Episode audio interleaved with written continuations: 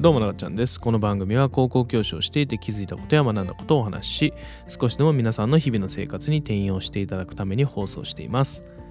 さて本日お話しする内容は、それは個人の問題なのか、それとも組織の問題なのかというテーマでお話したいと思います。えー、最近ですね、えー、まあ、学校という、まあ、職場でですね、まあ、ちょっとミスが相次いで起きたんですね。でそのミスというのはそれ自体は些細なことであっても連鎖反応で結構大きな事態につながる、まあ、そういった種類のミスだったんですね。でそしてそのミスはどうやって起きたかというとどうやって起きたかというかまあ誰かが気づいて行動していれば防げたようなミスなんですね。でちょっと、まあ、詳しい内容はこの場では言えないんですけども、まあ、そういった種類のミスでした。でミスが起きた時なんですけどもここで僕の今いるチームって9人ぐらいなんですけどこのミスが起こるのはもう仕方ないんですね。それは何かこう構造の問題であったりシステムですねの部分に何かこう修正点が、まあ、あるということなのでこれはもう仕方ないと。ただそのミスを素早く認知してでそれを防ぐための手段を考える。これが一番やっぱり大事なことなんですね。だから逆にどんどんミスって上げてほしいんですよ。どんどんどんどん。でそれをひたすら潰していくと。でこの前ね何回かあったミスについてでどうすれば防げるんだろうと。そういう話になるんですね。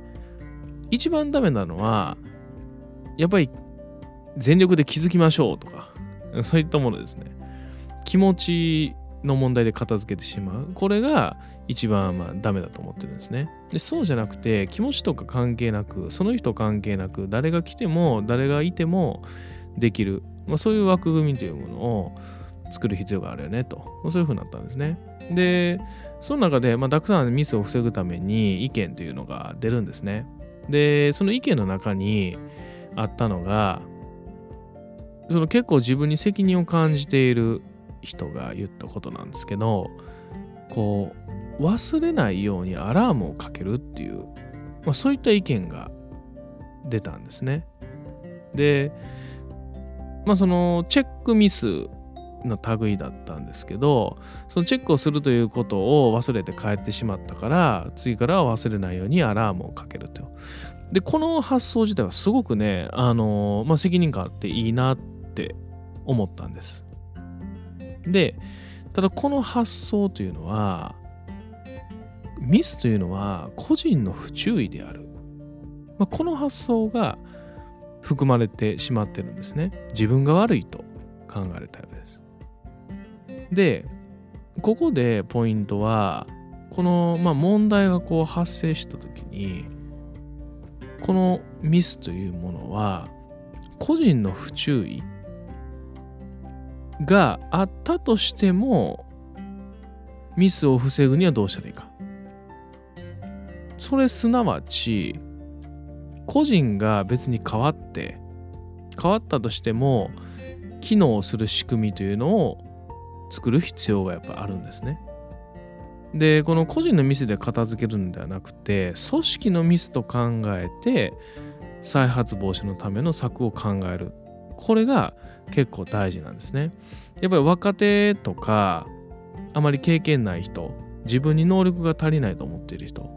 というのはついつい自分が悪かった他の人やったらできるはず。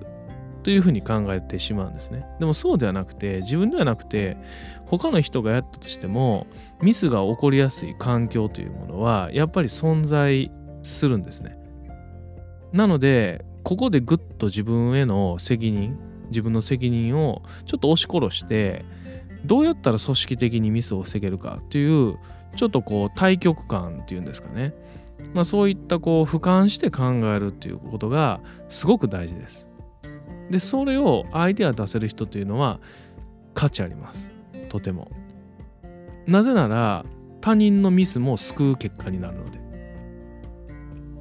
じゃあさっきの、えー、忘れないようにアラームをかける。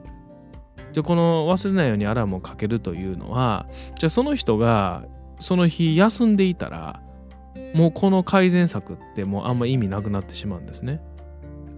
自分が出社しなかった時に再発を防げないので。なので誰が変わってもできることこれをルールにすべきなんですね。でないとあら忘れないようにアラームをかけるという案を採用するとこれはこれで個人の努力としてはいいと思うんですけどまあこれを案を採用するってなってしまった場合その仕事をあてがわれた人は必ずアラームをかけるっていうまあそういう決め事になってしまうね。なのでこの運営者視点ね、ちょっと俯瞰したって言い方はさっきしましたけどこの運営者の視点で考えるっていうことをちょっとまあ癖づける。そして個人のまああの個人の視点。自分のまあ末端の人間として自分個人で防げることは何か。この2つのレイヤーっていうんですかね、まあ、そういった点で考えることによってあの、まあ、いろんなミスを防げたりとかまあ、組織の課題を解決したり自分の解決を、えー、課題を解決したりと、まあ、そういったふうにできるのですごくね成長にもつながりますし組織の成長にもつながるのでとても、まあ、貴重な人材に、ね、なるっていう話なんですね。なのでこう自分にしかできない仕事ってすごくあると思うんですよ。ちょっと話が、えー、脱線しそうなんですけど。で自分にしかこうできない仕事っていうことを考えた時にたくさんミスしてしまうっていうこともやっぱり一つね個性として捉えることもできるんですよ。たくさんミスしてしまったああダメだって。でもその度にどうやったら自分個人として防ぐことができるか。そしてこれ私じゃなかってももしかしたらミスするかもしれない。そのミスの構造を分析する。こういった点でミスをたくさんする人であってもその人にしかできない仕事すなわちミスを防ぐために、えアイデアを出すっていうことですね。なのでそういったこともできるので逆にねすごく貴重ですね。本当に。まさかのミスをする人がすごく貴重な人材っていうね。うん。まああの大ごとになったらあれですけど何事もないうちに本当にねあの次どうやったら防げるかっていうのを考えてそれをまあルールに盛り込んでっていうふうにやると結構ね硬い地盤もできると思うのであのまあそういったことをね感じたっていうまあお話です。ね頑張りましょうね。はい、ということでこのラジオでは教育に関する内容や私自身の知的好奇心が刺激された話を放送しております。お便りもお待ちしておりますので概要欄の方をご覧ください。コメントなどいただけると嬉しいです。それではまた。